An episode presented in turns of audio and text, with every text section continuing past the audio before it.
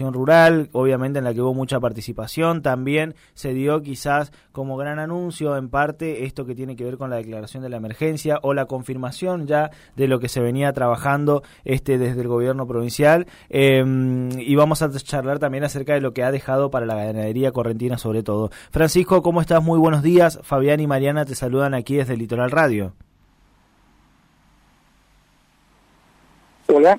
Ahí está, Francisco. Este, gracias por atendernos primero que nada. Eh, y segundo, ¿cuál ha sido el balance eh, de esta de esta edición, de esta exposición, teniendo en cuenta también que fue la primera después de la pandemia?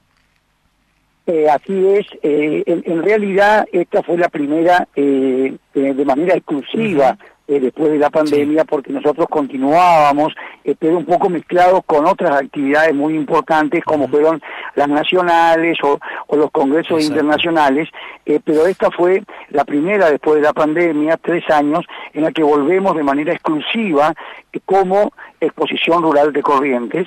El balance ha sido ampliamente positivo, había una demanda no solamente de la, de la actividad ganadera, comercial, maquinarias, de todo lo que tiene que ver con el campo y su agroindustria, sino también de la comunidad, de lo social, de la familia que quería eh, poder este, tener contacto nuevamente con nuestras tradiciones, con nuestras comidas típicas, con nuestra expresa criolla eh, y pasear en familia y pasar un momento agradable. Bueno, gracias a Dios el tiempo acompañó y todo eso eh, pudo darse finalmente y presentamos una de las principales muestras a cielo abierto eh, de la provincia y de la región eh, con un éxito notable. Francisco, en ese sentido digo, este en qué se pudo avanzar, este, qué vienen planificando desde el sector este, rural de la provincia, teniendo en cuenta todo esto que usted mencionó también al principio, que no es menor, digo que Corrientes haya sido eh, sede de congresos mundiales de raza, congresos nacionales, también muestra un poquito la manera en la que el campo correntino viene creciendo. Bueno, esa, esa es una buena apreciación la que usted hace, eh, porque eh, a pesar de la adversidad, a pesar de las diferencias, a pesar de, un clima tan crudo, eh, catastrófico en sus consecuencias, eh, que todavía las estamos viviendo eh, los productores, a pesar de todo eso, en Corrientes se puede. ¿Y por qué se puede en Corrientes y no en otros lugares? sencillamente porque hay una conjunción de elementos positivos que trabajan para que las cosas ocurran. Y, permítame mencionar cuatro. Eh, primero, las asociaciones de criadores que confían en, corrientes eh, de la mano de la genética eh, que nosotros producimos con nuestras cabañas de punta. por otro lado, el gobierno de la provincia que tiene una política de Estado liderada por el gobernador Valdés a favor de la producción, del trabajo, de la generación de, actividad y de, alimentos de alta calidad y de riquezas. Eh, y por otra parte, eh, la, la sociedad rural de Corrientes, eh, con dirigentes que trabajan de manera desinteresada, que, que trabajan para que estos objetivos puedan cumplirse. Y esa conjunción de, de entidades, de actores, más los productores, que son una riqueza enorme que tenemos, hacen que sea posible que hoy Corrientes sea un epicentro indiscutido de la ganadería nacional, pero también del Mercosur e internacional.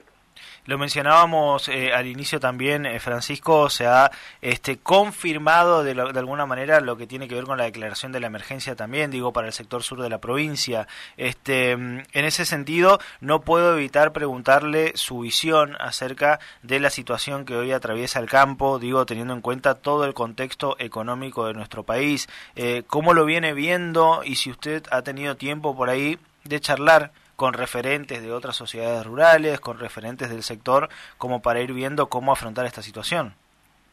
La, situación es muy complicada, eh, no solamente por lo, por lo climático, como decíamos, a pesar de que cayeron algunas lluvias, eh, todavía estamos soportando las consecuencias eh, productivas de, esta, de esta fenomenal sequía que, que ya lleva más de tres años, con lo cual había un reclamo eh, en el sentido de la necesidad de una nueva emergencia. Eh, eso un poco lo dijo la rural eh, en su discurso en el acto inaugural y el en presencia del gobernador que finalmente fue el que dejó oficialmente inaugurada la Expo Rural de Corrientes, él cuando hizo uso de la palabra anunció este, en, el, en nuestro predio que había decidido y firmado un decreto eh, declarando una nueva emergencia que no se podía prorrogar por cuestiones formales, eh, pero sí eh, decretó una nueva emergencia. En este, en este, en este momento eh, sería una emergencia para una determinada zona de la provincia, de acuerdo a la reforma constitucional de la provincia de Corrientes, además de los departamentos, tenemos regiones. Y la, la, emergencia incluye la región centro-sur y la región Río Santa Lucía, lo cual ha traído alivio un poco en este en este clamor de los productores por esta emergencia. Esperemos que la declaración de esta emergencia eh, venga aparejada con eh, caminos y medidas eh, que acompañen esta dificultad que les, que les toca todavía atravesar al sector productivo de Corrientes. Francisco, nosotros por ahí vemos este esta última suba de precios, digo, desde nuestro lugar en el supermercado y nos escandalizamos. ¿Cómo fue para ustedes este este proceso donde, bueno, los, precios se dispararon y cómo afecta eh, los costos para, para los productores?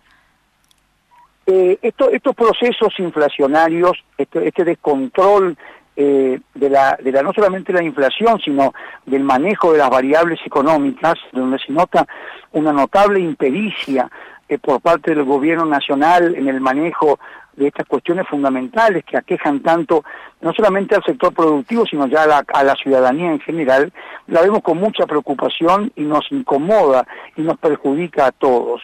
Eh, estas alzas de precios, esta, esta, esta inestabilidad que no nos deja trabajar, que no tenemos valores de referencia, no, no, no es beneficioso para nadie. De todos modos, en este contexto tan, tan inestable, tan, de tanta desconfianza, eh, la carne es lo que más atrasado ha estado y sigue estando con respecto a la inflación, lo que menos ha acompañado eh, a la inflación es la carne, eh, lo que pasa es que cuando algo sube y, y, golpea eh, al, poder adquisitivo, por supuesto, nosotros lo entendemos, eh, pero insisto, no, no nos sentimos cómodos eh, con esta situación.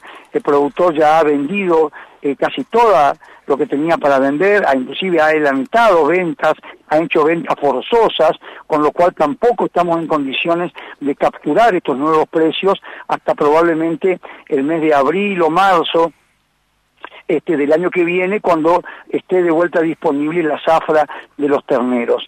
Eh, por eso insistimos, eh, esta inestabilidad, esta desconfianza, eh, esta, esta alteración de los términos de intercambio nos perjudica a todos. Eh, y Francisco, en ese sentido, ¿cómo ven la cuestión este, hoy política, digo político electoral también, teniendo en cuenta que eh, vamos a tener nuevo presidente, con todo lo que eso implica, digo, sea quien sea, quien se siente eh, en el sillón de Rivadavia, pero también con el emergente de Javier Milei ahí haciendo temblar un poco todo este, desde la semana pasada. Digo, ¿esto también ha tenido su impacto? ¿Usted cree que puede llegar a tener un impacto venidero? Nosotros no somos analistas políticos, eh, así que por ahí me, excedería a hablar y opinar sobre esa cuestión.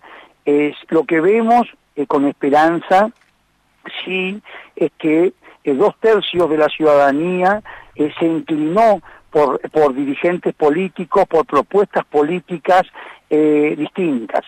la ciudadanía, no solamente ya los productores, la ciudadanía en general ya se dio cuenta eh, que de la mentira que proveniente del gobierno nacional, eh, de, cuestiones que no son normales y que en Argentina, eh, a través de la soberanía del, del voto, debemos traer políticas que nos transformen nuevamente en un país normal.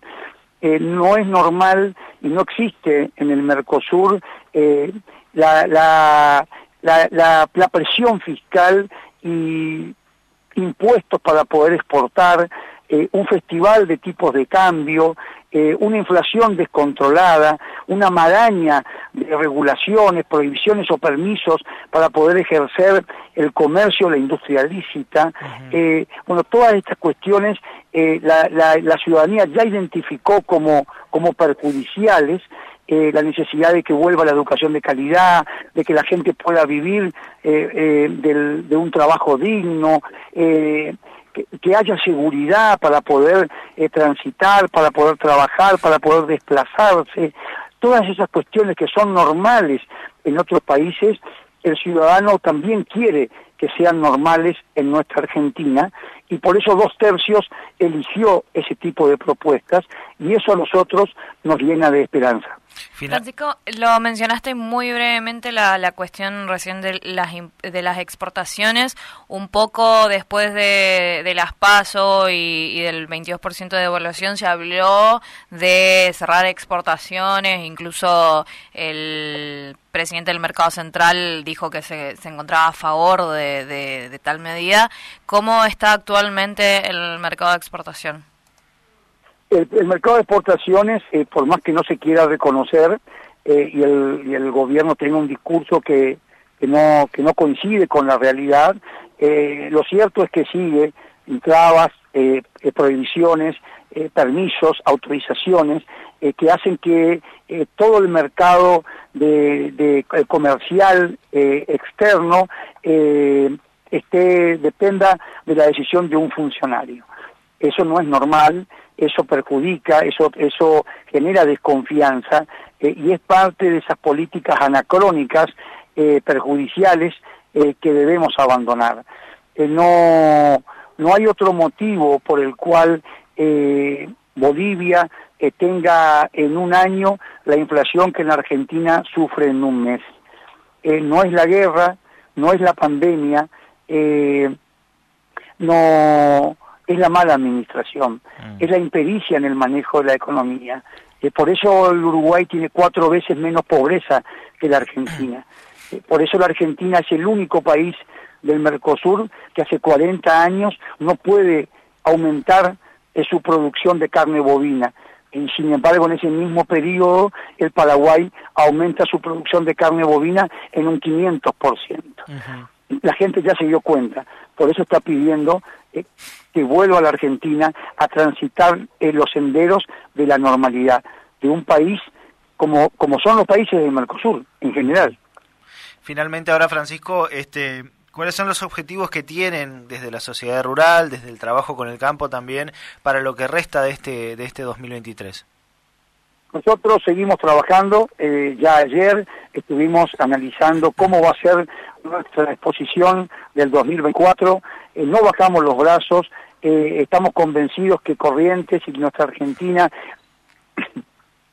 tienen un enorme potencial eh, y, los, y, los, ciudadanos somos los que tenemos que poner la serenidad necesaria y la razonabilidad necesaria eh, para que la Argentina vuelva a ser un país grande y desde Corrientes vamos a hacer todo nuestro aporte para que eso suceda.